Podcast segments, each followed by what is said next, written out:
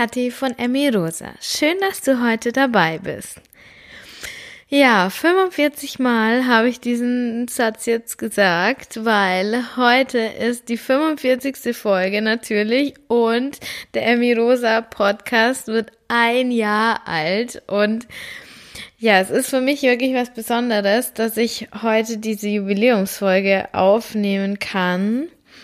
Nicht weil ich nicht gedacht hätte, dass ich das Jahr schaffe. Ich habe mir da eigentlich überhaupt keine Gedanken drüber gemacht, wie lange ich diesen Podcast machen werde, sondern weil durch diesen Podcast so viele tolle Dinge passiert sind.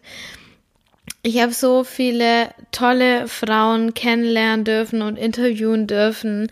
Ich habe dadurch so viel über mich selber gelernt, weil ich jedes Mal, wenn ich die Folgen aufnehme, auch einfach selber reflektieren und an mir arbeiten muss. Und ich kann auch jetzt nach einem Jahr noch sagen, das ist mein absolutes Herzensprojekt, dieser Podcast und ähm, dass ich mich mit dem Thema ähm, gestörtes Essverhalten, ähm, Diätdenken, dann ähm, übermäßiges oder mit einer falschen Intention betriebenes Sportverhalten beschäftigen kann.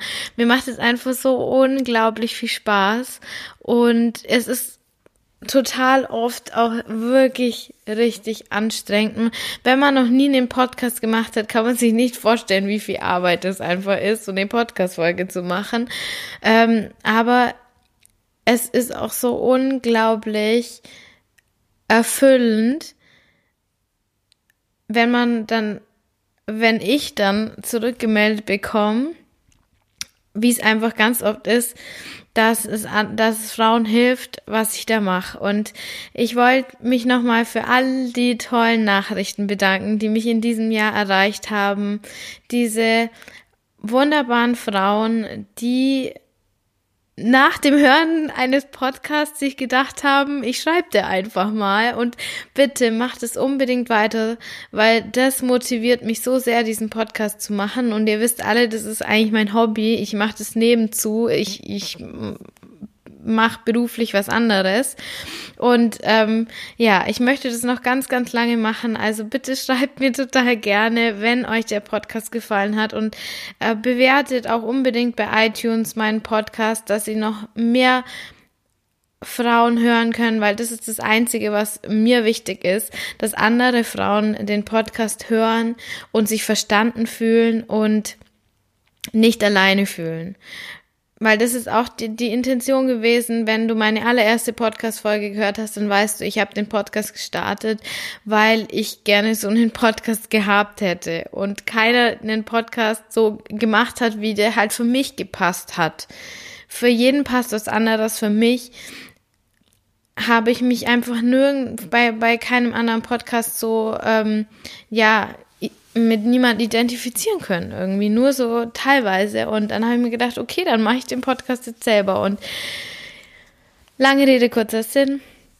Ich bin unglaublich dankbar, dass ich den Mut gehabt habe, den Podcast zu starten und jetzt heute ein Jahr vergangen ist und so viele wunderbare Menschen dadurch in mein Leben gekommen sind und ich, ja, so eine Erfüllung in diesem Thema und dem Podcast gefunden habe. Und das ist das, wovon wir immer reden, wenn wir in Interviews sprechen und sagen, die Essstörung kann auch ein Geschenk haben. Es gibt nicht nur schwarz oder weiß, nicht nur gut oder schlecht.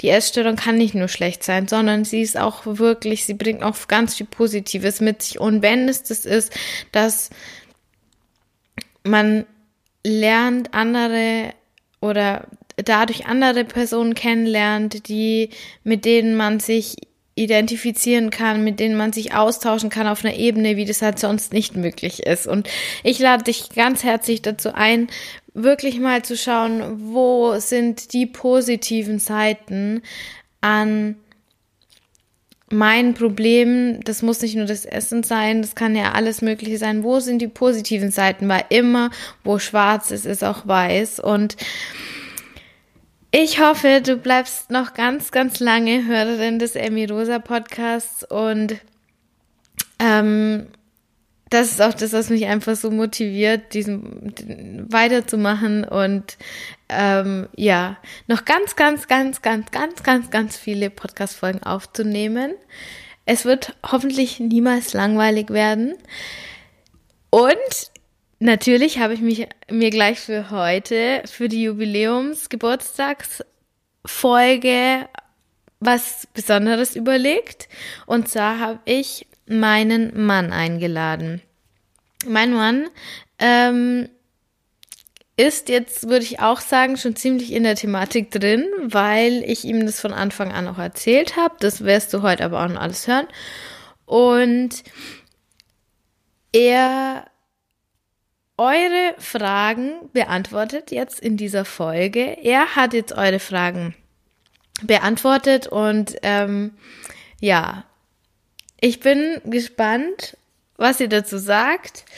Ähm, ich würde mich wahnsinnig freuen, wenn du mir dein Feedback hinterlassen würdest, entweder als ähm, Direct Message bei Instagram unter kati.emirosa oder unter dem Post auf Instagram.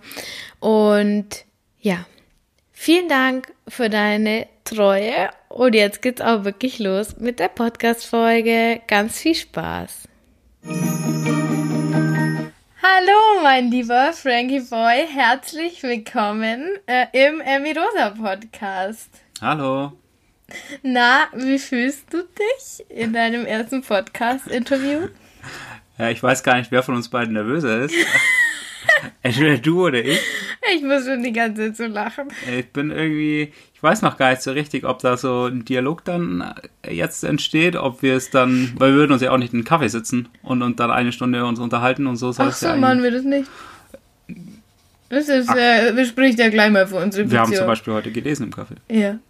Ich habe gelernt, du hast gelesen. Ja. Also nicht, kein Dialog. Nein, okay. Es geht schon mal gut los, ihr Lieben. Ähm, ja, also wie fühlst du dich? Ja, an sich. Du musst schon meine Fragen beantworten. An sich ganz gut. Ja? Bisschen nervös. Aber jetzt bin ich mal gespannt, wie es wird. Warum? Ich habe dich schon öfters beobachtet dabei. ab und zu auch mal einen Podcast gehört. Bist du auch also schon so mal reingeplatzt? Ist ja noch keiner gestorben dabei. Nein. Deswegen scheint es ja ganz gut zu funktionieren. Okay. Also eine gute Voraussetzung wäre auf jeden Fall, dass du auf die Fragen antwortest. Das, ja. Ja, kriegst du hin? Denke ich. Gut. Also, ähm, erstmal vielen Dank, dass du dich zur Verfügung stellst. Nach der Hochzeit ist es ja wahrscheinlich auch äh, mitgehangen, mitgefangen. Mhm, stand ja in unserem Ehevertrag mit drin. Ja. Noch nicht unterschrieben, aber du bist schon mal da. Wir sollten hier nicht so eine Comedy-Show draus machen. Lach ja auch nicht. ich schon. Okay. Ähm, also, wie du ja weißt, habe ich ähm, auf Instagram und im Podcast dazu aufgerufen, dass meine Hörerinnen dir Fragen stellen dürfen. Also in Bezug auf alle Themen, die ich so im Podcast habe, äh, wie du dich damit fühlst, was schon so alles passiert ist in den letzten dreieinhalb Jahren in Bezug auf Essen, äh, Kochen, Einkaufen, Sport, Körper und so weiter. Also alles, was damit so zu tun hat. Und es ist auch einiges zusammengekommen und die werde ich dir jetzt der Reihe nach stellen. Und du, also äh, liebe Hörerin, er weiß nicht, was ich ihn jetzt fragen werde. Er, ist, er muss also ganz spontan antworten. Wir sind gespannt. Und ich habe ihn aber auch gebeten, ich habe dich gebeten, dass du mal überlegst und dir aufschreibst, was so dir im Kopf geblieben ist in den letzten dreieinhalb Jahren, seit wir zusammen sind. Äh, was dich irgendwie verwundert hat und was, ja, was dich einfach schockiert vielleicht auch hat, überrascht hat. Vielleicht äh, auch noch verändert. Verändert, kann auch sein. Und ja, da, das weiß ich auch nicht. Also das, äh, das werden wir dann nach den Fragen machen. Warum lachst du? ja, hoffentlich endet das nicht in der Katastrophe. Scheidung. Oh Gott, ich habe schon ein bisschen Angst. Ich habe mehr Angst vor dem als vor den Fragen. Aber gut. Okay.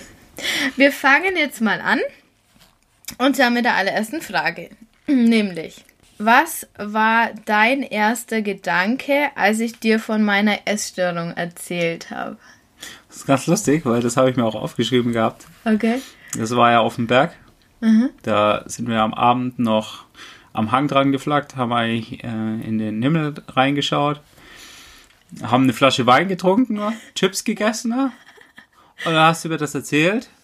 Und dann eben, weil wir das ja gegessen und getrunken haben, und dachte ich mir, also jetzt eigentlich schaut es jetzt auch nicht so essgestört aus, also kann es jetzt nicht schlimm sein. Ne? Und das war ja genau der erste Fehler ja eigentlich, dass man das überhaupt nicht äh, so, äh, so wahrnimmt in der Gesellschaft. Das hat er, das hat er genauso wenig irgendwas damit zu tun, wie ob das jetzt da bei jemandem, bei einer Person ist oder nicht. Und genauso war es halt bei mir. Also ich bin da ziemlich unbedarft oder wenn nicht sogar blind eigentlich an diese Situation da hingegangen. Und deswegen war es so, als du es mir erzählt hast, so, ja, okay, aber scheint ja ganz gut zu laufen. Okay, weil ich nicht so dünn war. Ja, genau, Und weil ich äh, Wein getrunken habe und Chips gegessen habe. genau. Okay, also hast du dir gedacht, ah, das ist ja schon wohl eine Weile her, die ganze Geschichte. Sonst wäre sie jetzt, wäre sie jetzt mega dünn. Ja, so. Zumindest, also mir ist ja so- sonst nicht aufgefallen. Im Alltag. Man muss auch dazu sagen, wann äh, habe ich dir das gesagt? Wie lange kannten wir uns da schon? Wochen? Ja. Wir, wir waren sehr noch nicht zusammen. Nee, nicht. Richtig. Nee, wir waren nicht zusammen. Ja, wir waren nicht Wir zusammen. waren nicht zusammen. Okay, für die alle Hörer, wir waren nicht zusammen. Ähm, okay, also und hat sich da an diesem Bild jetzt was verändert in den letzten, in den letzten drei, Jahr, dreieinhalb Jahren, wo du dich ja schon eher intensiver mit dem Thema auseinandersetzen durftest? Ja. Definitiv. Also das ist ja, wie ich gerade eben gesagt habe, dass er einmal blind erstmal dafür war, was dann alles ähm, als Essstörung klassifiziert werden kann. Und vor allem, ähm, in wie vielen Facetten die auftreten kann. Dass das ähm, nicht so dieses allgemein gesellschaftliche, oh, ist die super dünne, die, die schaut nicht mehr gesund aus, sondern das kann ja in allen möglichen Variationen auftreten. Und dann auch ähm, so Sachen, die du mir dann erst im Nachhinein erzählt hast, halt dann, wo du dich wahrscheinlich auch ähm, dann bei mir auch sicherer gefühlt hast, mir sowas dann zu erzählen. Da habe ich dann schon ein paar Situationen gehabt, wo ich mir gedacht habe, ah ja, okay, das ist schon interessant. Das ist das, was So. du dir dann aufgeschrieben hast. genau, Oder? das würde ich mir jetzt, da- das hätte ich mir jetzt da so nicht zusammenreimen können von der Logik her, wo ich mir dann schon denke, ja, da muss irgendein tieferes äh, Denkmuster dahinter liegen, was äh, verzerrt ist. Realitätsverzerrt. Okay, also du hast dann in, im Laufe der Zeit den Ernst der Lage schon erkannt und ähm, dass du hast du so dieses Bild von der Essgestörten, die super dünn ist, von der Magersüchtigen so ein bisschen revidiert und festgestellt, dass es mit dem Gewicht eigentlich nichts zu tun hat. Ja, also sagen wir mal so, ich habe es nicht revidiert, sondern eher erweitert. Also das eine, das weiterhin ist geblieben, Ja. aber viel mehr noch ähm, diese Achtsamkeit auch äh, entwickelt. Wo du ja zum Beispiel auch ähm, dann später mal gesagt hast, oh ja, bei der vielleicht oder bei der vielleicht. Und das wäre mir jetzt da zum Beispiel als ähm, Freund oder Bekannter von denen überhaupt nie aufgefallen. Ja. Wo man dann aber, wenn man die einzelnen Kleinigkeiten dann eben sieht, Ja. dann doch, und was sich dann ja auch teilweise später dann bewahrheitet hat, dann war es schon faszinierend, dass man das eben da auch unterkategorisiert. Das war schon krass. Ja, also zur Erklärung, es ging darum, dass wir im Freundeskreis ähm, ein paar Mädels haben. Wie gesagt, das sind also eine speziell, die, das ist jetzt eine Freundin eigentlich von dir, die kenne ich halt erst seit wir zusammen sind. Und ähm, bei der war mir das eigentlich von Anfang an ziemlich klar, dass die eine Essstörung hat. Und weil ich das halt, ihr wisst, was ich meine, äh, weil ich das halt gleich gesehen habe bei dem, wie sie eingekauft hat, was sie zu Hause hatte, wie sie gegessen hat und so weiter, was sie so dazu gesagt hat auch. Und ähm, im Nachhinein ist es dann auch rausgekommen, Und sie hat es dann auch erzählt. Also, und das waren halt schon ein paar so Situationen. Das ist, glaube ich, das, was du meinst, oder? Mhm. Ja? Ja, mitunter. Okay. Okay. Na dann, ja, gehen wir weiter. Also ich glaube, die Frage ist soweit beantwortet, oder? oder? Mhm. Also dein erster Gedanke war, muss ganz gut sein, ist ja okay soweit. Ähm, was war deine sichtbare Reaktion auf das, dass ich das dir erzählt habe? Das ist eine ganz spannende Frage. Meine, mein Gesichtsausdruck dabei. Ich weiß nicht, ich habe die, Frage nicht. Die sichtbare Reaktion dann, dass da. ich, was ich dann, wie ich damit umgegangen bin. Was war meine dein Handlung. erster Gedanke, als ich es dir erzählt habe? Und was war deine sichtbare Reaktion? Also ich glaube, äh, wie gesagt, mein erster Gedanke war ja, oh ja, scheint ja nicht so wild zu sein. äh, und mein, voll schlimm. ja, das ist voll schlimm. ja, deswegen habe ich auch lange überlegt, ob ich so sagen soll. Aber ich glaube, das ist nur ehrlich. Ja. Weil wenn, wenn man sich ja, glaube als Familie oder als Freund schon denkt, dann ist man da ganz anders drauf eingestellt, wenn Ja. dann sowas kommt, Ja. als wie äh, wenn man da keinen Bezug gerade oder keinen Zugang auch zu dem Thema hat und dann sowas hört. Mhm. Also das ist ja wie wenn ich dir eine chinesische Krankheit von der erzählen würde und du würdest sagen, oh, die hört sich schlimm an, aber ich weiß gar nicht, was da passiert. Ja, Und ja, so ein bisschen war es halt bei mir auch so. Ich konnte es nicht so einordnen. Ich kenne es halt nur, ich kannte das halt nur aus, aus äh, Medien, aber nicht eben ähm, konkret bei Personen. Deswegen habe ich das nicht so einordnen können. Hm. Und meine sichtbare Handlung war, glaube darauf, dass ich dich in den Arm genommen habe und gesagt habe, danke, dass du es mir erzählt hast Ja, fand ich schon einen großen Vertrauensbeweis auch. Weil das war mir schon damals bewusst, dass das sicherlich ähm, eine große Überwindung ist für Personen, die, ähm, die in dem Kreis sich befinden und dann das, das vor allem relativ unbekannten Personen sich so zu öffnen. Und deswegen habe ich dir da in den Arm genommen und habe gesagt, danke. Sehr lieb von dir. oh, das war auch voll sagst. süß, das weiß ich noch. Ja. Es wäre auch, glaube ich, auf längere Sicht wäre es einfach nicht gut gegangen, wenn wir das voreinander verheimlicht hätten. Deswegen war es auch sehr gut, dass du das gleich von Anfang an gesagt hast. Ah, das ist gut, weil das ist nämlich die nächste Frage. Schöne Überleitung. Hast du gut gemacht, vielen Dank. Ähm, sollte man schon zu Beginn der Beziehung von der Essstörung oder der Recovery, also der Zeit der Erholung, in der man jetzt ist, erzählen oder lieber warten und das Ganze kaschieren? Ich überlege gerade, was, was passiert wäre, wenn du es mir nicht am Anfang erzählt hättest. Ich habe schon meine komplette Beziehung durchgezogen. Ja, Das das wäre dann geht. eher deine Perspektive. Also von meiner Seite aus war es unheimlich gut, weil ich mich zum einen mal damit mehr auseinandergesetzt habe mit dem Thema. Ich glaube nicht, dass es dann für die betroffene Person das einfacher macht. Ich glaube, dass es für die betroffene Person schwieriger macht. Also dich jetzt da. Für dich macht es schwieriger, weil ich dich dann auch damit konfrontiere von Zeit zu Zeit, wenn mir irgendwas auffällt oder sowas. Das macht es für dich schwieriger. Ähm, und für mich macht es in dem Fall äh, leichter und dann aber auch längerfristig macht es für uns beide leichter, weil wir quasi wissen, auf was wir achten und ähm, auf was wir uns einlassen. Weil wenn du mir zum Beispiel erzählt hast, dass ähm, dich bestimmte Fragestellungen, besti bestimmte Aussagen triggern, bestimmte Essverhalten, die wir dann bei extern haben, wenn wir halt außerhalb sind und Essen zur Verfügung gestellt kriegen zum Beispiel, dann, wenn ich das jetzt nicht gewusst hätte, ja, ich mir immer, wieso verhältst du dich jetzt so blöd? Was, was macht sie denn jetzt da? Es hat ja überhaupt keinen Zusammenhang, keine Logik. Und, und dann auch diese, diese Einzelheiten, die du mir dann über die Laufe, über die Laufe der Zeit? Den Lauf. Den Lauf, Nee, den Lauf der, über die- äh, über den Laufe der Zeit mi- mit mir dann, mir dann immer mehr erzählt hast, das hat mich dann auch immer äh, mehr Verständnis dafür auch aufbringen lassen. Und dann halt auch erst realisiert, inwieweit deine Gedanken schon weg sind von, von so logischem Essverhalten. Wie man es jetzt eigentlich denken würde. Kann ich kann ich noch später noch Ja, erzählen. also sag das Kannst gleich bitte erzählen. später mit dem logischen Essverhalten. Äh, ich wollte da noch drauf. Also ge- generell finde ich es total wichtig, dass man das an einem Punkt in der Beziehung sagt, wo man schon ein gewisses Vertrauen Hm, okay. zu der anderen Person hat. Also jetzt nicht x-beliebigen Leuten vielleicht, aber sobald man das Gefühl hat, die andere Person kann damit auch äh, verständnisvoll umgehen und man hat da Vertrauen dazu, dann glaube ich, dass es äh, der Beziehung viel mehr bringt, als dass es sehr komplizierter macht. Macht es sicherlich komplizierter, bringt ihr aber auch längerfristig auf jeden Fall mehr. Und einem selber schätze ich. Also ich denke, dir hat es auch viel gebracht, mit mir darüber zu reden.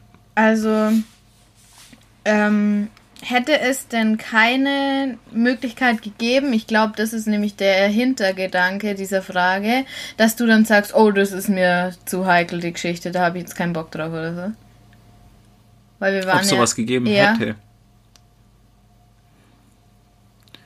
Ich weiß nicht, wie es wäre, wenn man so tief drinne ist noch, Hm. dass es dann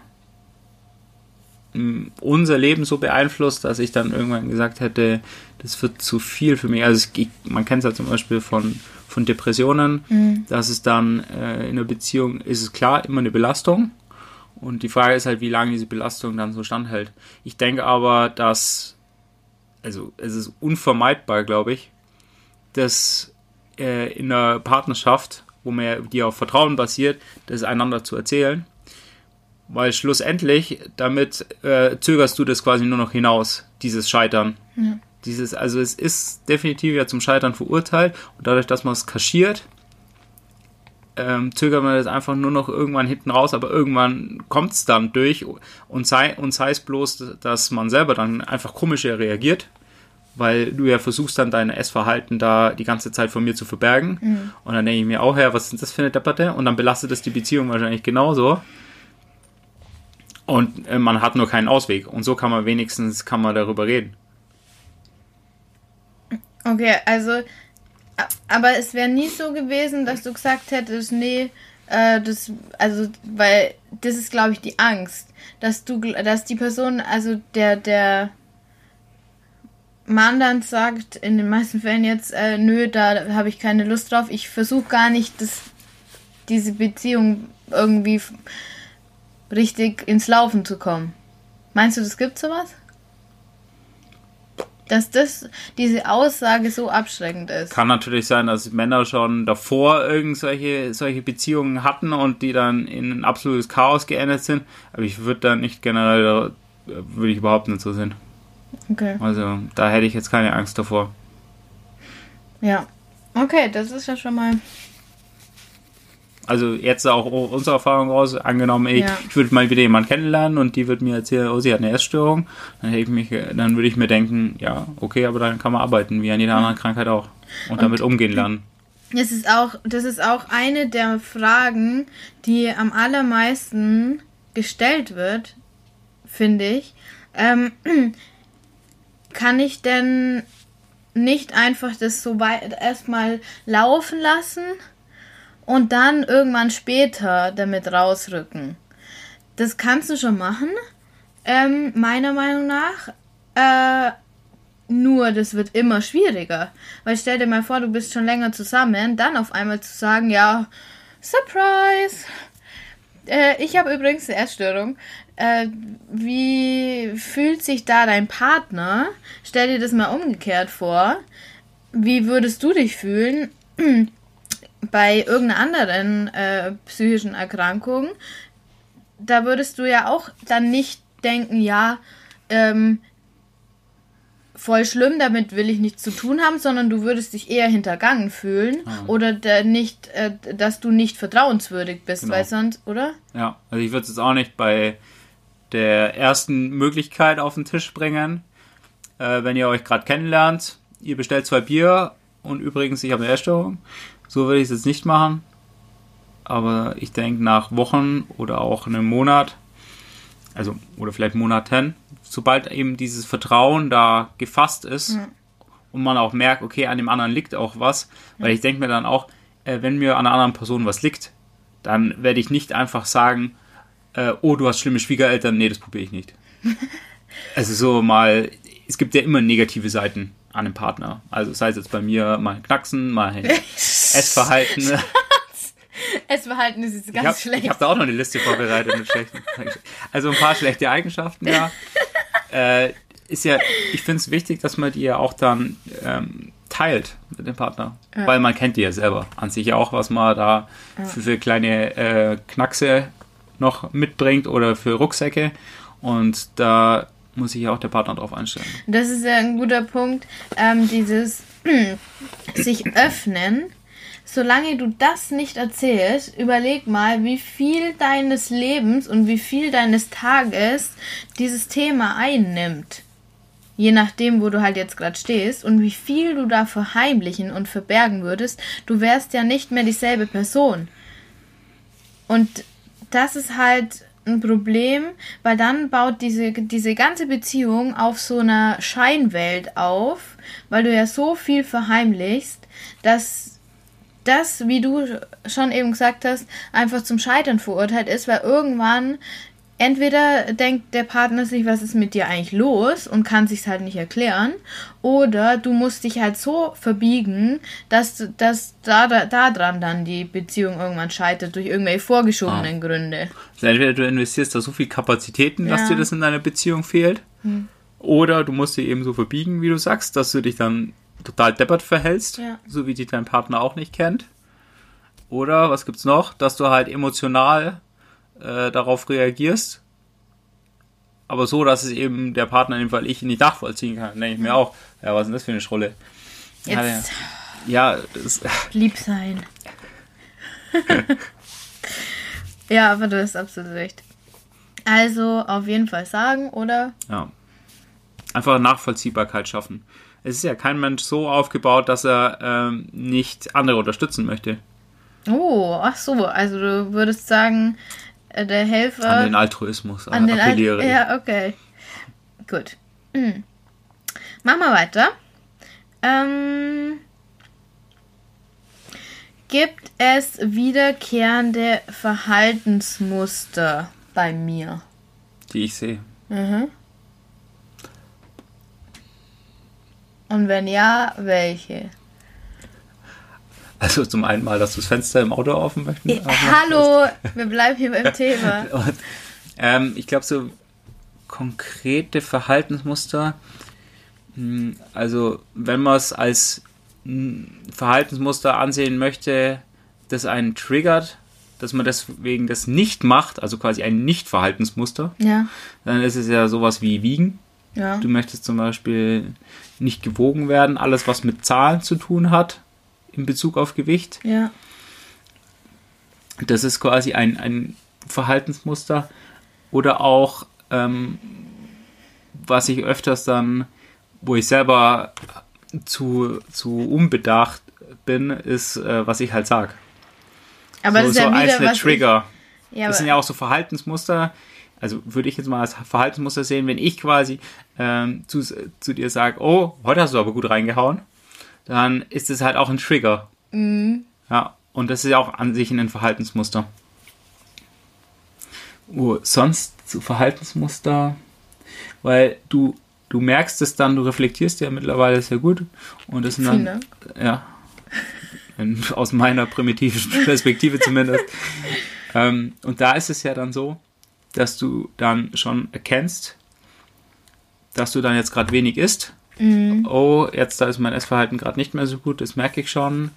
Jetzt da, äh, manchmal sage ich ja dann, hm, was denkst du, wie läuft's gerade bei dir so? Weil mir fällt halt auf, dass du jetzt da wieder ein bisschen weniger isst. Aus was für Gründen auch immer. Das, also ich glaube, wenn es dann ein Verhaltensmuster ist, dann ist es dieses ähm, weniger Essen. Also dieses, ich will jetzt nicht sagen bewusst weniger essen, aber einfach dieses ähm, reduzierte Essen, ja. Das ist eigentlich das einzige Verhaltensmuster, so richtig. Vielleicht ist es auch daran, liegt es auch daran, weil mein Blick nicht so geschafft ist da. Nee, das ist, das ist, absolut wertfrei. Die Fragen gehen an dich und du beantwortest sie so, wie du das empfindest. Da haben wir nämlich gleich jetzt auch eine passende Frage dazu. Merkst du, wenn es mir schlechter geht? Und woran merkst du das? Also wegen dem Essen jetzt wahrscheinlich, oder? Man kann, man kann es auf Sport beziehen wahrscheinlich oder auf Ja. Körper, was auch immer. Noch. Ah, das ist doch, und das ist ein gutes Verhaltensmuster. Wie oft du zum Beispiel in den Spiegel schaust. Oh, ja. Ja, das, das merke ich dann schon. Also oft ist es dann, je öfters ich dich sehe, dass du in den Spiegel schaust und dann auch so an dir runterschaust, da merke ich dann schon, äh, äh, dass jetzt irgendwas ist jetzt ja nicht so gut. Weil das fällt mir dann auf. Und vor allem ist es dann nicht so, dass du dich jetzt gerade umgezogen hast und du schaust gerade, äh, was du jetzt für ein, für ein Klamottenstück anhast, sondern ist es so, du hast eigentlich schon den ganzen Tag dasselbe an, schaust aber trotzdem dann an dir runter. Das da, da fällt es mir eigentlich dann darauf auf. Und das dann kombiniert oft mit, wenn es mir auffällt, dass du jetzt da äh, wirklich weniger isst, da merke ich dann, ja, jetzt ist irgendwas. Oder dann, wenn du so ähm, genervt oder zwanghaft schon dann noch Sport machen möchtest. Wann mache ich das? Ja, jetzt würde jetzt nicht sagen zwanghaft. Aber sagen wir mal, du forcierst es dann schon, dass du noch heute rauskommst. Oder bist dann super genervt, wenn du keinen Sport machen kannst. Mhm. Aufgrund jetzt von Krankheit, Verletzung etc. pp. Ja. Wenn es jetzt, äh, ich bin dann auch genervt, wenn ich mal keinen Sport machen kann. Wegen Schnupfen, Husten, Erkältung, whatever. Aber dann überschreitet es manchmal schon eine Grenze, wo ich mir dann denke, ja, okay, da ist jetzt mehr dahinter als bloß der, der Frust, dass man heute nicht rauskommt. Und was machst du dann? Wenn du das merkst? Ja, ich versuche dann, ich frage dann erstmal ja, ob es generell gerade gut läuft. Mit deinem Essverhalten. Was ist das denn für eine Frage dann? Was erwartest du dann für eine Antwort? Ja, ich weiß nicht, das wär, ich würde ja auch keinen, also so wie ich das jetzt da mitkriege habe, ich würde da keine konkreten äh, äh, Aussagen da treffen, sondern ich würde ja eher eigentlich bei dir nachfragen, weil du hast ja das beste Gefühl dafür und würde dann auch nur meine, meine Perspektive gerade sagen. Weil wenn, also so wie ich das jetzt mitgekriegt habe, die Krankheit, wenn ich jetzt was sagen würde, du isst viel zu wenig, isst mehr, würde es Ja, gut, äh, das eher kontraproduktiv sein. Du bist ein guter Coach. Schatz. Nächste Frage. Öffne ich mich dir, wenn es mir nicht so gut geht? Auf Nachfrage? Also mein eher dann auf, auf Nachfrage. Du sagst es mir schon. Manchmal, wo ich es gar nicht damit rechne, dass es jetzt gerade nicht gut geht. Und manchmal muss ich schon ein bisschen nachbohren. Ich Ja. glaube, das ist auch gerade stimmungsabhängig, wie es gerade bei dir ist, ob du äh, gerade einen einen guten Draht zu mir hast, also so ein gutes Gefühl, es mir zu erzählen, jemand anderem, dann ja. Und manchmal glaube ich aber auch, dass du, dass du dir vielleicht selber nicht so ganz bewusst bist. Und ich dann eher nachhaken muss. Ich würde sagen, es ist eher so 50-50. Mal erzählst du es mir mal nicht.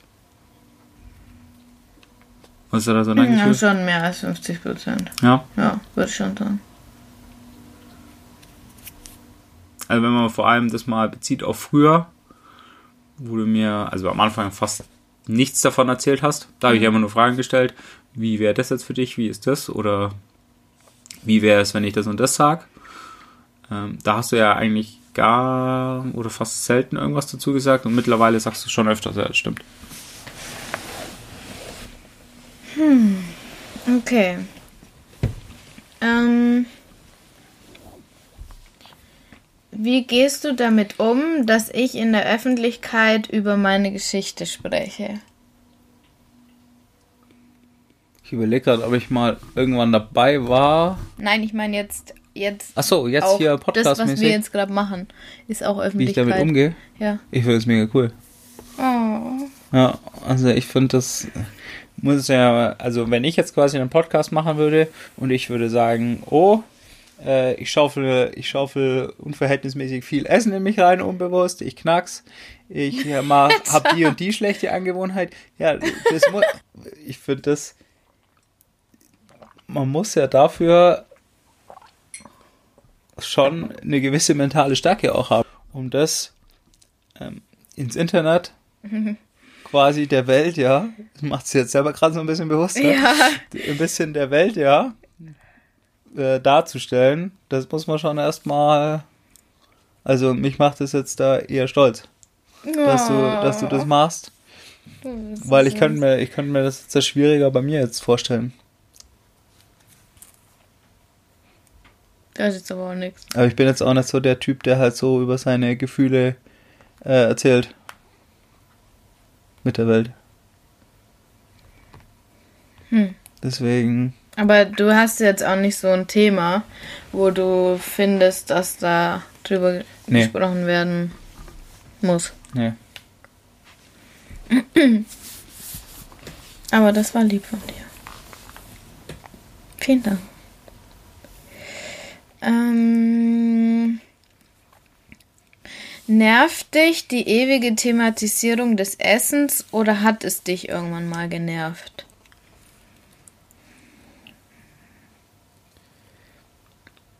Also, wenn dann, also am Anfang hat es mich eigentlich überhaupt nicht genervt, weil das war so, okay, ja, ist ja komplett neu, ich will es verstehen.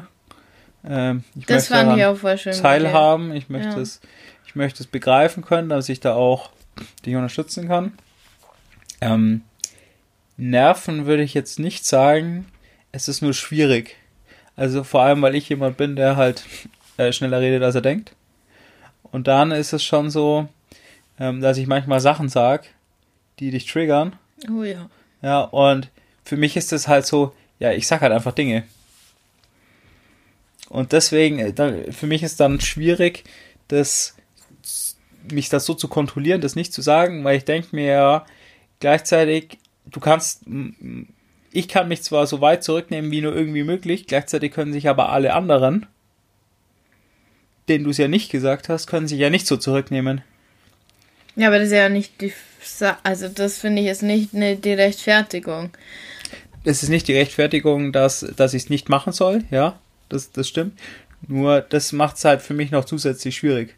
Vor allem, wenn halt du zum Beispiel dabei bist und ich dann noch mit alten, mit anderen Leuten zusammen bin, wo ich anderen Leuten dann zum Beispiel über Essverhalten rede.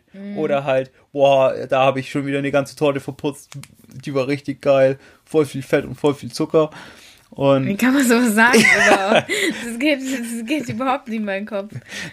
Und das ist halt so, wo ich mir dann, wo ich mich dann manchmal so äh, ein bisschen eingeengt fühle, Okay. Weil ich so mal auf meine Kommunikation so extrem achten muss. Ja. Okay. Ja, nicht extrem, aber sagen wir mal, für mich ist es halt so, ich, ich erzähle halt gern was und dann rede ich, rede ich, rede ich, und ups, hab was Falsches gesagt. Das ist so das. Okay. Aber sonst, also diese Thematisierung des Essens im Allgemeinen, im Gegenteil eigentlich. Also ich habe ja auch meine Steckenpferde. Ich weiß nicht, wie viel deine Hörerinnen von meinen Steckenpferden wissen. Nichts. Ja, aber die äh, von denen Das erzähle ist ich jetzt ja. auch nicht hier das Thema, Nein, sonst nein. weiß ich, wo es hingeht.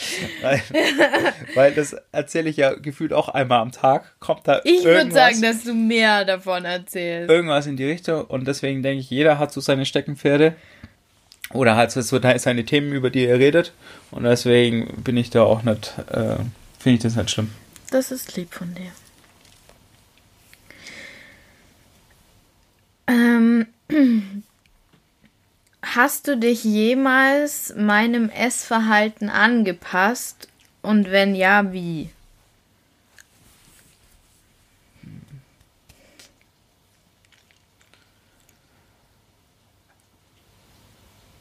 Also, ich glaube eher nicht.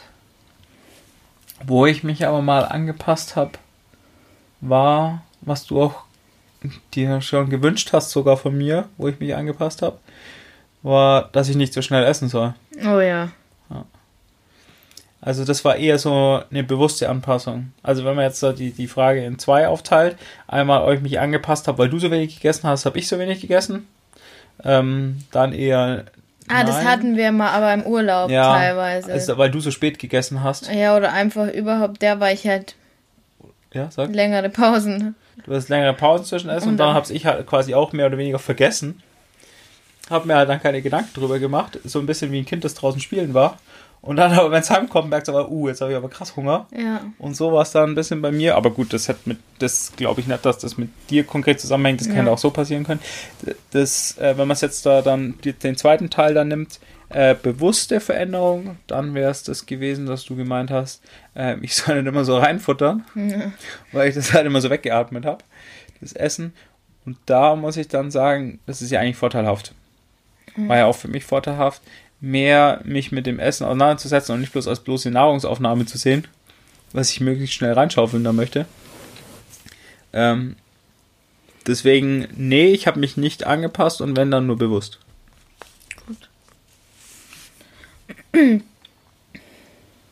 Okay. Dann. Hattest du mal das Gefühl, die Person vor dir, also ich, bin nicht die Person, sondern die Essstörung?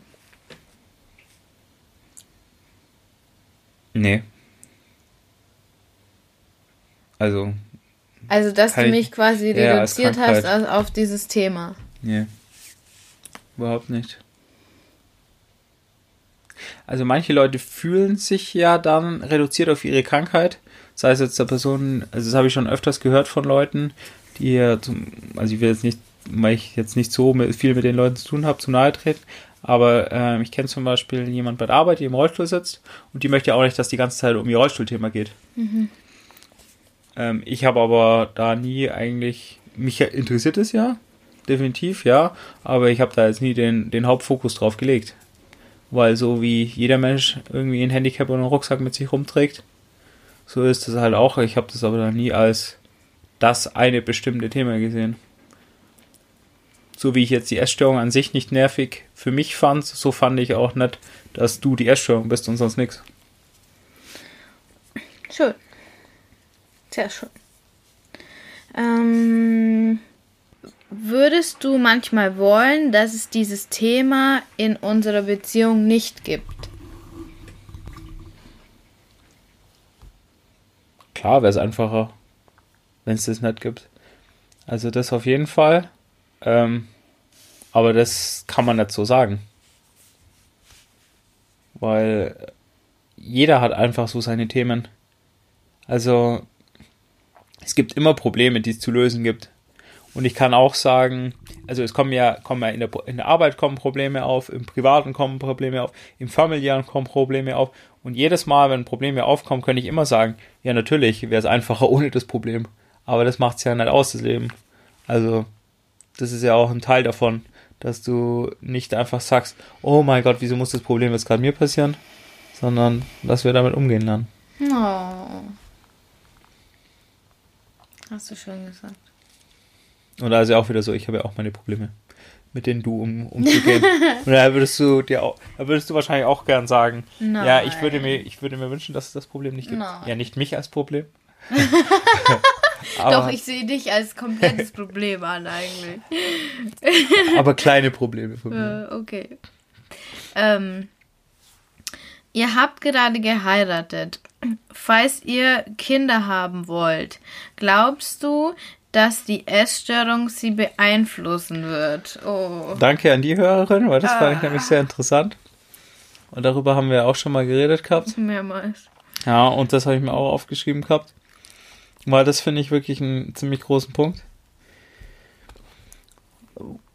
Schon allein die Kindererziehung an sich wird ja ein Mammutprojekt, wo man sowieso eh nur Sachen äh, falsch machen kann und das ist ja auch vollkommen in Ordnung. Die Frage ist, was man, will man halt falsch machen, was möchte man denen mitgeben, was möchte man denen mitge mit, nicht mitgeben. Und wir haben ja beide auch äh, Sachen mitbekommen, die wir vielleicht gerne nicht mitbekommen hätten, ne? Von unseren Eltern. Ähm, wobei unsere beiden Eltern sehr, Elternpaare sehr liebend sind. Vielleicht auch nochmal, falls sie es mal hören. Trotz, Du bist ein guter Sohn und Schwiegersohn. Alter Schleimbeutel. ich weiß. Äh, deswegen, also sehr wichtiges Thema, ja, habe ich mir auch schon gedacht. Und was haben wir damals dazu gesagt? Also, mir war es eigentlich sehr wichtig. Ich weiß nicht, ob ich das in Anführungszeichen verlangen kann.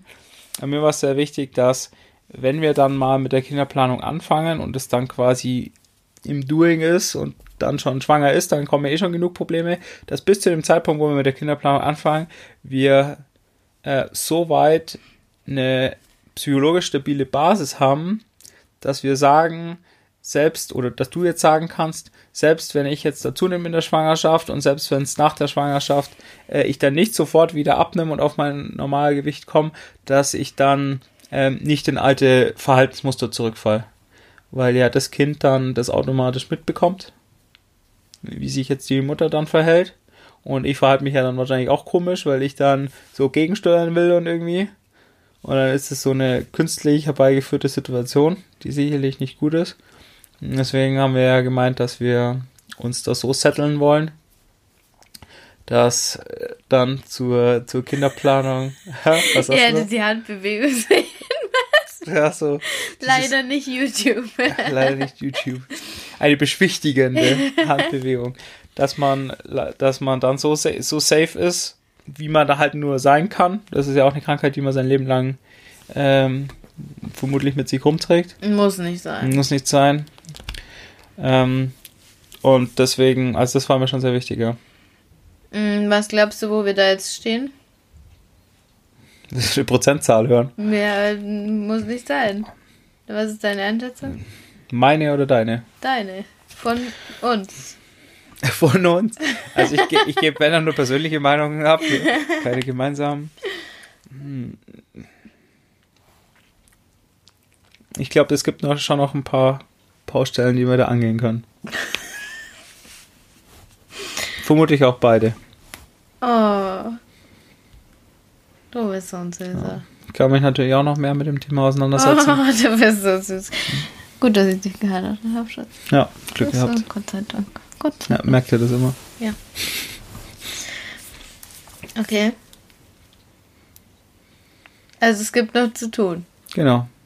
Mhm. Wir haben ja auch neulich wieder drüber gesprochen und du wolltest ja jetzt auch noch mal was machen da in der Richtung. Mhm. Rausschneiden, rausschneiden. Hör auf, das ist als Arbeit. Okay. Weiß ja nicht, was du denen schon alles erzählt hast. Ja. Denen. Ähm, denkst du dir manchmal, das ist jetzt auch die letzte Frage, jetzt ist sie aber viel oder wenig? Mhm. Machen wir erstmal viel. Man könnte meinen, dass ich da extrem viel Augenmerk dann drauf lege auf dein Essverhalten. Ne? Mache ich auch zu einem gewissen Maß, aber oft bin ich ja dann auch so unbedarft und sage einfach, oh ja, heute hast du aber gut Hunger. Genauso wie ich es halt bei allen meinen anderen Leuten machen würde. So ein bisschen auch wieder unbedacht leider. Ja, jetzt antworte auf die Frage. Was war die Frage? ist das dein Ernst? Ob du dir manchmal denkst, dass ich viel esse. Ähm, Im Verhältnis zu normal, ja.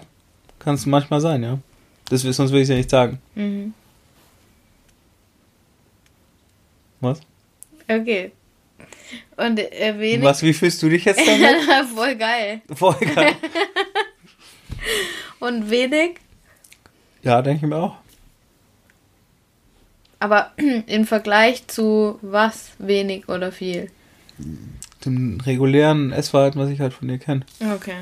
Also, deswegen, das ist ja auch das dann, was ich dann sage. Ja. Und dann, wenn es halt dann über mehr als äh, ein, zwei Tage ist, dann spreche ich das ja auch an, wie vorhin erwähnt. Und sonst ist es halt, manchmal hat man halt mehr Hunger, manchmal hat man halt weniger Hunger. Aber du sprichst nie an und sagst, jetzt isst du aber viel. Du sagst es, wenn dann so rausgelabert. So halt. ja, ja, genau. genau. Und dann, dann denkst du ja, hm. Deswegen habe ich ja vorhin gemeint, das ist weniger so, dass ich jetzt explizit bei dir ja. drauf achten würde und dann so, oh, meine Dame, sondern es ist, es ist oh. ganz, ganz dünnes Eis, sondern es ist dann viel mehr, dass äh, ich genauso wie ich bei bei Kumpels von mir sagen würde, oh, geile Portion, diesmal richtig fett. Oder so. Solche Sachen halt. Ja. Ja. Also ich glaube, das bezieht sich auch auf andere Fragen. Ich stelle nicht deine, deine Essstörung in den Vordergrund. Ich behandle dich ja trotzdem, manchmal ist es gut, manchmal ist es schlecht, als, als ganz normale Person. Ob, Ja. dass du jetzt, dass du die jetzt quasi gar nicht hast, die Essstörung. Ja. Ist nicht so, dass ich dir leugne oder ablehne oder so, sondern es ist einfach nur so, ich, ja, ich lasse dir nicht zu viel Raum einnehmen. Manchmal ist es gut, manchmal weniger. Okay. So. Vielen Dank äh, für deine ehrlichen Antworten.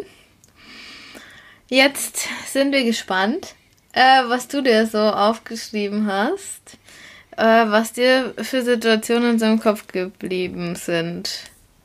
Ja, Ich habe ein bisschen Angst, muss ich sagen. schauen wir mal, was ich kommt. so, was ich so auspacke. Naja, zur Not schreiben wir es raus, ha? Ja, also der erste haben wir eh schon gesprochen.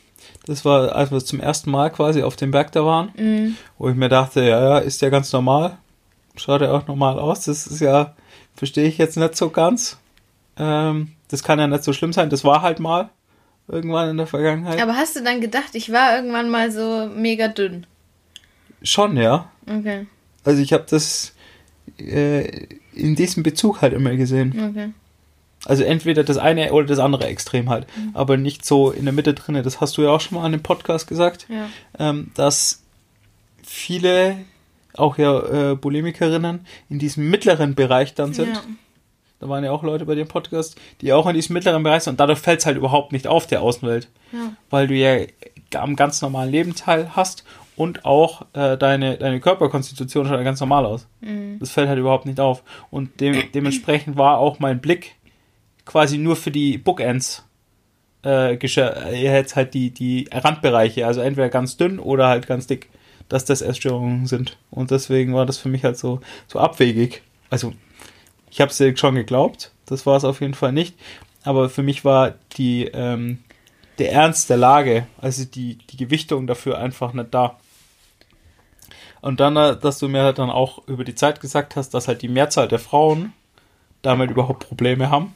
Also mit, nicht mit Essstörung an sich, aber halt mit, Essverhalten. mit dem Essen mit und dem Körper. Selbstbild, genau. Genau, ja. Und das fand ich, das fand ich halt so, so äh, krass, da wir ja dann auch im Freundeskreis eben Leute hatten, wo du es dann gesehen hast. Ich dachte, ist das so wirklich? Kann ich mir überhaupt nicht vorstellen. Und das sich ja dann auch bestätigt hat im Nachhinein. Ähm, das fand ich halt so, das hat halt auch nochmal so, wie so ein bisschen so ein Eye-Opener, wie viel eigentlich unsere Gesellschaft dadurch ähm, in den Köpfen der Leuten durcheinander bringt, dass es so viele sind, die dadurch einfach Probleme haben. Ich hatte das ja früher auch, dass ich dann mal teilweise, äh, muss man ja voll viele Proteine reinschaufeln und nur Magerquark reinfuttern und ins Fitness dann gehen, das war ja auch mal so eine Zeit. Ich habe das nie so gesehen, dass das mich ja ähm, unterbewusst irgendwie äh, mein normales Verhalten ähm, zerstört. Und das war, das hat mich da schon, auch in der Zusammenarbeit mit dir, wo wir da immer drüber geredet haben, hat mich da schon vorangebracht. Das fand ich schon cool. Und das krasseste, was du mir jemals erzählt hast, da habe ich da zum ersten Mal so realisiert, dass, dass du bei, dass man mit der Erkrankung ja wirklich, also teilweise komplett aus jeder Logik rausfällt. Das konnte ich mir bis dahin nicht, also vor allem, wenn ich ja dich so kenne, habe ich mir nie das vorstellen können, dass man so aus dieser Logik rausfällt. Aus dieser normalen Menschenlogik, wo du mir erzählt hast, dass du dir äh, früher ja ein Müsli zubereitet hast. Und wenn du dir ein Müsli zubereitet hast, hast du jede einzelne Zutat eins zu eins abgewogen. Ja. Und wenn du jetzt da dann, äh, und dann dachte ich mir, und dann hast du mir erzählt, dass es ja so schlimm war, wenn du dann nur irgendwie so 10 Gramm Haferflocken zu viel drin hattest. ja, ein Gramm. oder ein Gramm Haferflocken zu viel drin hattest, weil dann musst du das ganze Müsli wegschmeißen und alles neu machen. Ja. Ich denke mir so, hä? Ich schmeiß ja auch nicht den Kuchen komplett weg, wenn ich da nur ein Gramm Mehl zu viel war. Zur Not nehme ich halt da wieder so einen kleinen Löffel raus. Ja. Und mit dem Argument dann, dass sobald dieses eine zusätzliche Gramm einmal in dem Müsli drin war, diffundieren ja schon Partikel. so habe ich es gesagt. Ja, so hast du es nicht gesagt, aber das war ja die Logik dahinter. Ja. Diffundieren da schon Partikel. kannst halt nicht mehr genau die Haferflocken rausnehmen, Genau. wenn die Milch schon drin ist. Genau, weil Dann quasi. ist ja Milch an den Haferflocken. Genau. Ja. Und dann ist dann, dann fehlen da so Partikel. Das sind ja nichts anderes als mini kleine Teile, die du dann zusätzlich wieder rausnehmen würdest oder zusätzlich drin lassen würdest. Und dadurch ist deine Mischung die du dir da zubereitet hast und ausgerechnet hast, ist da dann äh, komplett hinfällig und bringt ja dir gar nichts mehr. Ja. Das fand ich so, also das, das war halt so unpraktikabel, wo ich mir gedacht habe, wie kann man sich so einen Aufwand machen, ne? was ja in der realen Welt überhaupt keinen, keinen Bezug mehr dazu hat, keinen Sinn. Das fand ich so krass. Das habe ich das so zum ersten Mal so richtig denken lassen, wow, okay, das, die Krankheit macht wirklich im Kopf äh, ein paar sehr wirre Bahnen. Oh, nicht krass. Und auch, dass du mir einmal erzählt hast, äh, dass ihr abends weggehen wolltet, irgendwohin essen. Und du hast ja schon den ganzen Tag so, okay, damit ich dahin essen gehen kann, muss ich jetzt das und das essen, ne? Ja. So zurechtgelegt hast, deine Kalorien bis zu dieser gewissen Uhrzeit. Und dann sind aber die Leute gekommen, ah ja, pff, jetzt haben wir doch keinen Bock mehr, jetzt gehen wir halt da und dahin zum Essen. Und dann war, ist dein kompletter Plan so durcheinander gewirbelt worden. Jeder andere hat gesagt, ja, mal, da gibt's halt heute Pizza. Oder ich weiß nicht, wo ihr hingegangen werdet, dann gibt's halt Pizza und keine Spaghetti. Und du warst da dann so durch den Wind und das hat dich dann so fertig gemacht, dass du dann alles abgesagt hast und auf gar nichts mehr Bock gehabt hast und äh, komplett aufgelöst eigentlich warst. War nicht zu meiner Zeit, aber das, du hast mir das quasi als Erfahrungsbericht mitgegeben und das war ich ja. schon krass. Das habe ich schon bewegt. Mhm. Das haben wir vorhin auch schon gehabt, dass ich mit der Kommunikation eben mehr aufpassen muss. Oder äh, zumindest überlegen muss, was, was triggert und was nicht triggert. Weil früher in der WG war es halt, wir waren drei Jungs, die viel Sport gemacht haben und dann hat man halt, ich weiß nicht, dann halt 400 Gramm Nudeln jeder gefuttert. Plus, plus Beilage noch. Und da hieß es dann, oh, du hast ja 400 Gramm Nudeln geschafft, was ist mit dir heute los oder so? Wenn du halt da quasi in Anführungszeichen geschwächelt hast. Und das war halt ein ganz anderes Essverhalten, ne?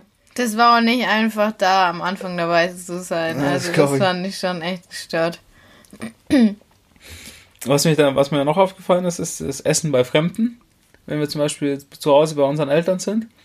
Dann kriegen wir Aber warte, bleib mal nur bei dem davor. Was sind denn so Sachen, so Sätze oder so, so, so Aussagen, die ich nicht so mag? Wenn jetzt da du sagst, oh, jetzt bräuchte ich was zum Essen und ich sag dann, oh, jetzt schon wieder. Ja, dieses, dieses schon. Ja, jetzt schon wieder. Weil ich dann in der Früh, ich futter halt meine drei Semmel, vier Semmel rein. Ein paar Frühstückseier noch. Und du isst halt so eine halbe Semmel. Ey, das stimmt nicht. Ja, manchmal. Manchmal nur eine halbe. Manchmal und dann hast du nach Aber manchmal auch eineinhalb oder zwei. Genau. Und dann, und dann sagst du äh, dann nach einer Stunde, oh, jetzt würde ich schon wieder was essen. Und ich denke mir halt, boah, ich habe jetzt gerade mal die vier Semmel reingefuttert. Mhm. Wie kann man jetzt schon wieder Hunger haben? Ich, ich beziehe quasi nicht das, was ich esse, auf dich. Äh, doch, ich beziehe ja. das quasi auf dich. Aber äh, ich schaue ja nicht auf dein Essen. Also, meine Aussage ist auch so, pff, ja, okay, dann ist halt, aber ich bin jetzt gerade so weit weg von dem Hungergefühl, ich brauche jetzt gerade gar nichts. Ja. Das, das ist einmal das. Und eben, ähm, wenn ich sage, dass das war richtig geil, das Essen, weil es war so richtig fettig. Boah, das finde ich auch richtig schlimm. Oder, boah, oder das, der Kuchen ist so süß, den kann ich schier nicht essen, ne? Weil, wenn ich es halt, ich finde das quasi geil, dass es so ist. Ja.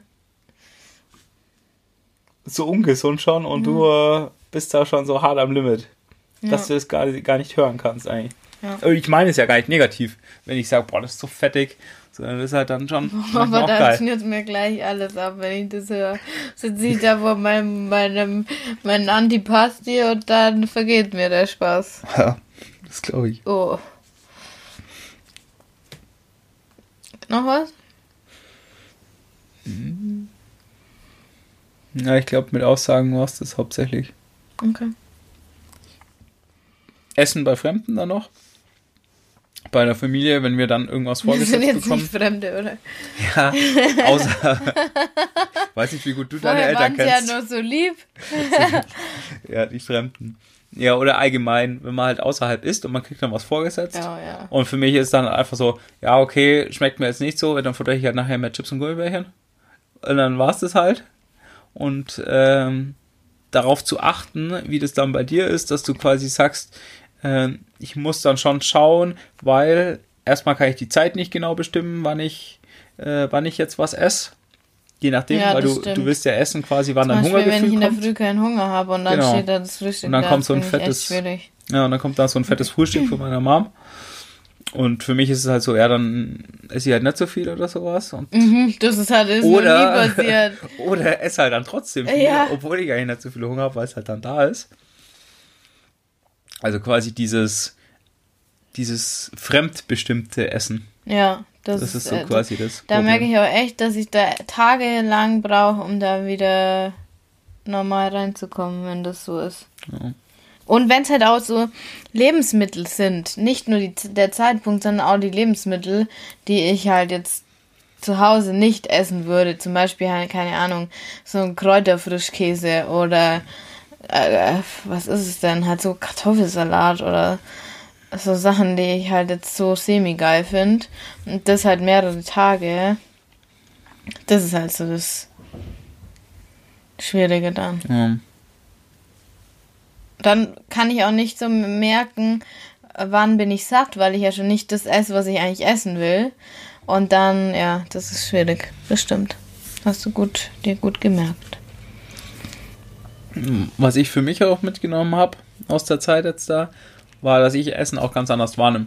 Hey? Also ich habe jetzt da früher, war ja wirklich so, äh, ich habe mir einen Döner gekauft, auf dem Weg nach Hause vor die Glotze gesetzt und den dann reingespachtelt. Dann war der innerhalb von Minuten weg.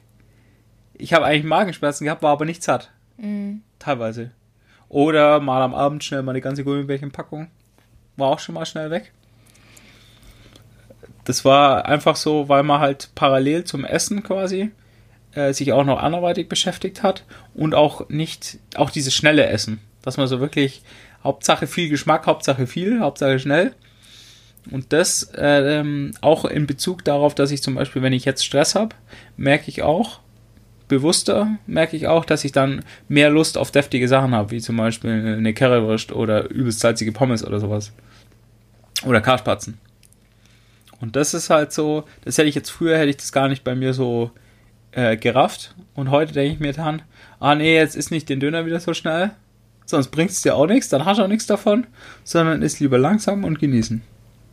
Das finde ich, das habe ich schon gelernt. Ja. Also da war es quasi so, dass mir, wenn man das so sagen darf, die Erstörung was gebracht hat. Auch das vorm Fernsehessen gibt's bei mir nicht. gibt's nicht. Ja, wobei es ziemlich cool ist. Ich Ja, finde es immer noch cool. Gibt's aber nicht. Ja. Nicht immer. Nein. Heulig? Nicht mal alle, alle vier, fünf Monate gibt's Ja. das einmal. Das finde ich nicht gut. Das mit den Kindern habe ich mir auch aufgeschrieben gehabt, dass mir das für die Zukunft bewusst geworden ist, wie wichtig das eigentlich ist, was Kinder von ihren Eltern mitnehmen. Mhm. Ja, also und da eben bezogen auf das Thema. Und dass ich irgendwie meinen Zugang zum Gewicht verloren habe. Also ich habe irgendwie, Hä? mittlerweile habe ich jetzt da keine Ahnung mehr, äh, wie viel ich wiege. Manchmal, wenn mich Leute fragen, weil wir ja keine Waage mehr Vor haben. allem um 10 Kilo. Vor allem, ich denke mir jetzt heute, warum, äh, ja, um 10 Kilo, wa, wa, warum, warum misst, warum wiegt man sich überhaupt? Oh, Hab ich mir, hab, gerade, im, voll Vor- gut. gra- gra- gerade im Vorhinein habe ich mir gedacht, als ich mir das aufgeschrieben habe, warum habe ich mich eigentlich früher gewogen? Es, du hast ja keinen Mehrwert dadurch. Und heute nehme ich als Indikator halt an, oh, mein Hemd spannt. Und dann war es das auch wieder. Und dann weiß ich, ja, jetzt habe ich ein bisschen zugenommen. Aber ich brauche ja keine Zahl eigentlich dazu. Nee. Das fand ich ganz interessant vorhin, die Erkenntnis. Ja. Und jetzt, äh, was ich damit meine, warum ich meinen Zugang zum Gewicht verloren habe. Weil wenn ich, wenn mich heute jemand fragt, wie viel ich wiege, dann ähm, weiß ich oft nicht, ob es um die 60 ist oder um die, du wiegst niemals um die 60. oder um die 70. Ja, aber ich wusste immer, dass ich manchmal eine 6 davor hatte und manchmal eine 7. Ja, dann weißt du ja, wo es ist. Ja, und deswegen sage ich jetzt immer 65. Weil es halt irgendwo da in der Mitte drin ist. Nee, du hast, also als wir uns kennengelernt haben, da hast du über 70 gewogen. Ich weiß es nicht. Oder um die 70, ja. Und Ja. ich glaube, du hast seitdem nicht abgenommen oder so. Ja, aber ich weiß nicht mehr, was, halt- was so mein Standardding war. Ja. Macht ja auch nichts, was scheißegal ist. Ja, ich weiß, aber das, deswegen ist jetzt so dieser, dieser Zugang zu Ja. Gewicht als Zahl gibt es bei mir jetzt nicht mehr, Ja, weil ich da schon drüber hinaus bin. ja. Oder was heißt drüber hinaus, aber halt einfach ist jetzt nicht der Indikator, sondern mein Hemd ist mittlerweile mein Indikator.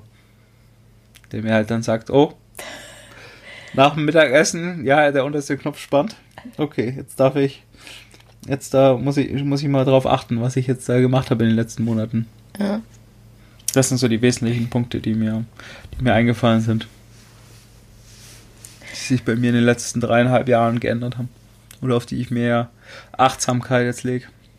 Würdest du jetzt sagen, ähm, dass du auch jetzt während dem Essen achtsamer geworden bist?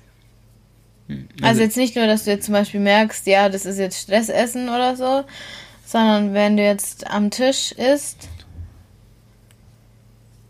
Teilweise, teilweise. Also früher hätte ich ja auch vor allem vor dem Fernseher gegessen. Ja, aber nicht wenn mit mir. Ja, nicht mit dir. Sagen wir mal so, ähm, es hat schon einen Einfluss auf mich. Und auch das bewusste Essen. Mm, Aber es ist, jetzt, es ist jetzt nicht so, dass ich mich da jetzt komplett jetzt umgestellt hätte. Also, warum auch? Nee. Ich habe jetzt da, ich habe jetzt da äh, quasi mehr Selbstreflexion beim Essen. Bei ein paar Sachen. Ich bin sicherlich auch nicht ganz gut. Also. Äh, was ist ganz gut. Ja, zumindest das bewusstes Essen. Also, Ja. wie gesagt, ich mag ja trotzdem immer noch gern mal vor äh, einem Rechner, vor dem Computer mal was essen. Das ist sicherlich auch nicht so ganz gut. Ja. Aber ich glaube, ich habe jetzt auch nie ähm, die Notwendigkeit gehabt, dass ich jetzt da mehr mache. Eine große Notwendigkeit. Ja, dann äh, neigt sich unser Interview Ask My Husband dem Ende zu. Hatte ich einen englischen Titel? Nee, Okay, ist mir jetzt gerade eingefallen. okay. Hättest du gerne einen englischen? Nein. Gut. Gibt's auch nicht. Ähm, möchtest du noch irgendwas sagen? Brennt dir noch irgendwas auf der Seele, was du gerne an die Hörerinnen, die Tausende von Hörerinnen rausgeben möchtest? Überlegt euch ein E-Auto zu kaufen. Okay, also gut. Mein Steckenpferd. Umweltschutz, ich liebe euch. Das ist ein Spacko. Okay, also er hat nichts mehr zu sagen.